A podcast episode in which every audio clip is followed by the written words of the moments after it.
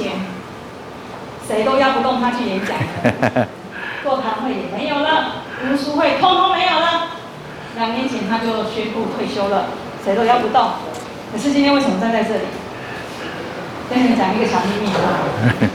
前几天呢、我在一场音乐会上遇到刘老师，我趁他去上厕所的时候，在他的咖啡里面下药，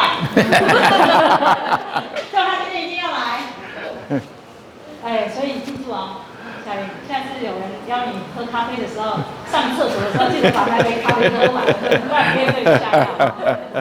好，我跟刘老师认识太久了，久到不知道呢。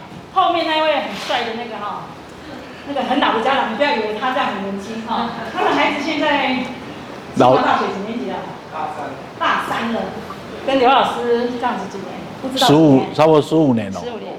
那我跟刘老师不止哦，这个不止就是我，我跟刘老师，我对刚开始对刘老师是一种好奇。为什么好奇啊？我在想，刘老师是师大数学系。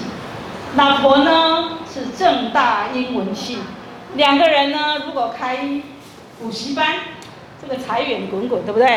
而且会滚到脚踝边。可是他们放弃，他们去做一件我都做不到的事。他加入道德重整协会，做全职无薪的义工。全职是什么意思？你上班班长有薪水，他都没有，而且是义工。后面是他的女儿，他还把女儿养那么大，这里面一定不是你们拍手可以解决的，这里面一定有秘密。但是今天刘老师他不讲秘密哦，因为他如果讲到他这本书里面哈，就没有人要买了。今天要他要跟你们谈女人的故事，这里都是妈妈哦，所以等一下我们再来讲到这一本书哈。那。接下来，因为我知道你的心情在孩子身上，对不对？所以刚刚吃饱走的那些人呢，一定是心还在孩子身上。所以我们现在，我们把宝贵的时间给刘老师。好，好，来，谢谢刘老师。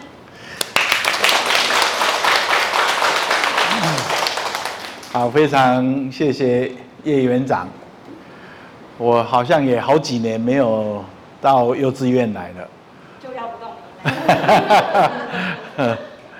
这个，那因为我的孙女在台南市的哈佛幼稚园，那因为哈佛跟幼稚园一样都是蒙特梭利的学校，那哈佛的园长跟叶园长他们是非常多年的好朋友，然后哈佛又成立了一个小学。蒙特梭利的小学，那我的儿子呢，被邀请到小学去担任老师，哦，所以就跟哈佛有特殊关系，所以在上个月，哈佛请我去演讲，因为他们有毕业毕业班呐、啊，要毕业了，所以哈佛的园长请我跟毕业班的家长。做一场演讲，那这个消息呢，被叶园长知道了。哦，啊，叶园长是做我庆婚的人啊。哦，伊讲伊有我奈无。哦，所以呢，就那一次那一次那一天在音乐会上，呃，他就邀请我来。啊，那。呃，特别的选在今天这五月五号的日子，啊，那今天下午来的时候，就看见这个草坪上正在举办这个非常温馨的、非常感人的呃活动，这是我没有预料到的，啊，那这个小朋友们这个很辛辛勤的。在准备这个下午茶的的时间，然后去接待呃家长们，所以我知道这是母亲节的特别活动，是不是？啊，这个，所以呃，今天在母亲节的前夕，能够跟大家一起来聊聊天，这个女人的故事。那可能会觉得很奇怪，我一个大男人跟一群女人谈女人的故事，哦，那大概是要忏悔才对。这个在呃台南呐、啊，我有一个朋友，那他们他有十二个兄弟姐妹。刚好一档，啊，几个男几个女，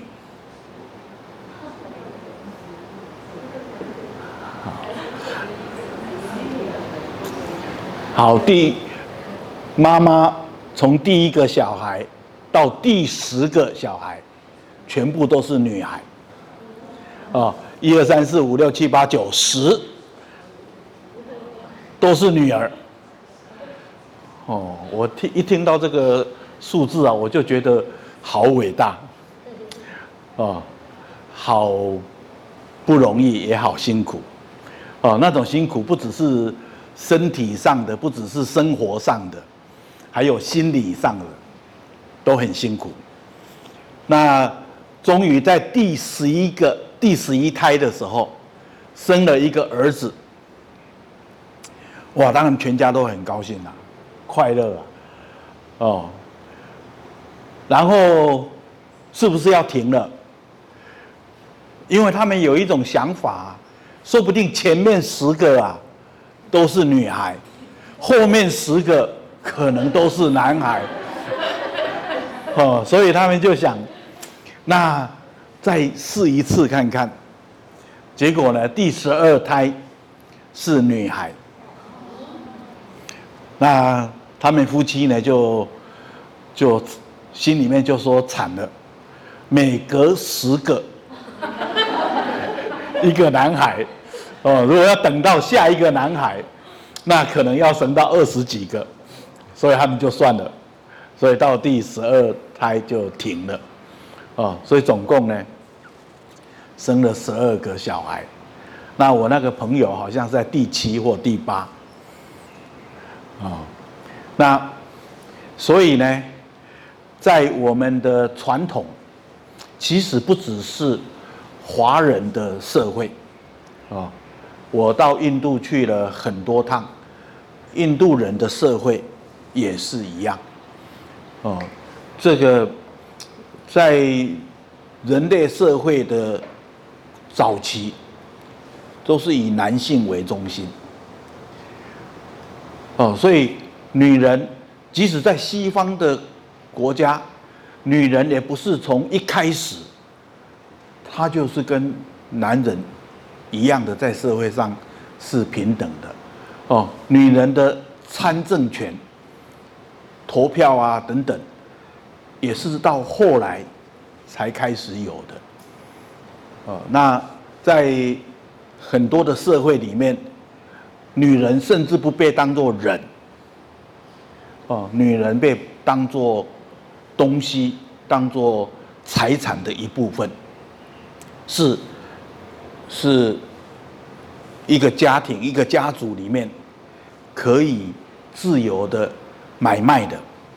哦，可以把女人卖给别人，也可以买别人的女人进来。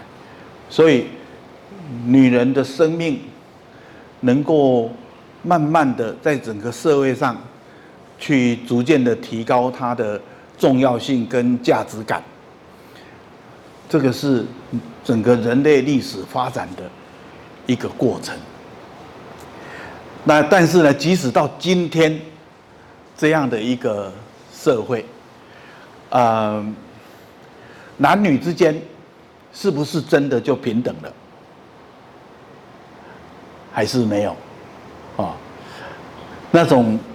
重男轻女的这种心态或观念，或者啊、呃、这种生活上的对待，还存在不存在？还有，还有，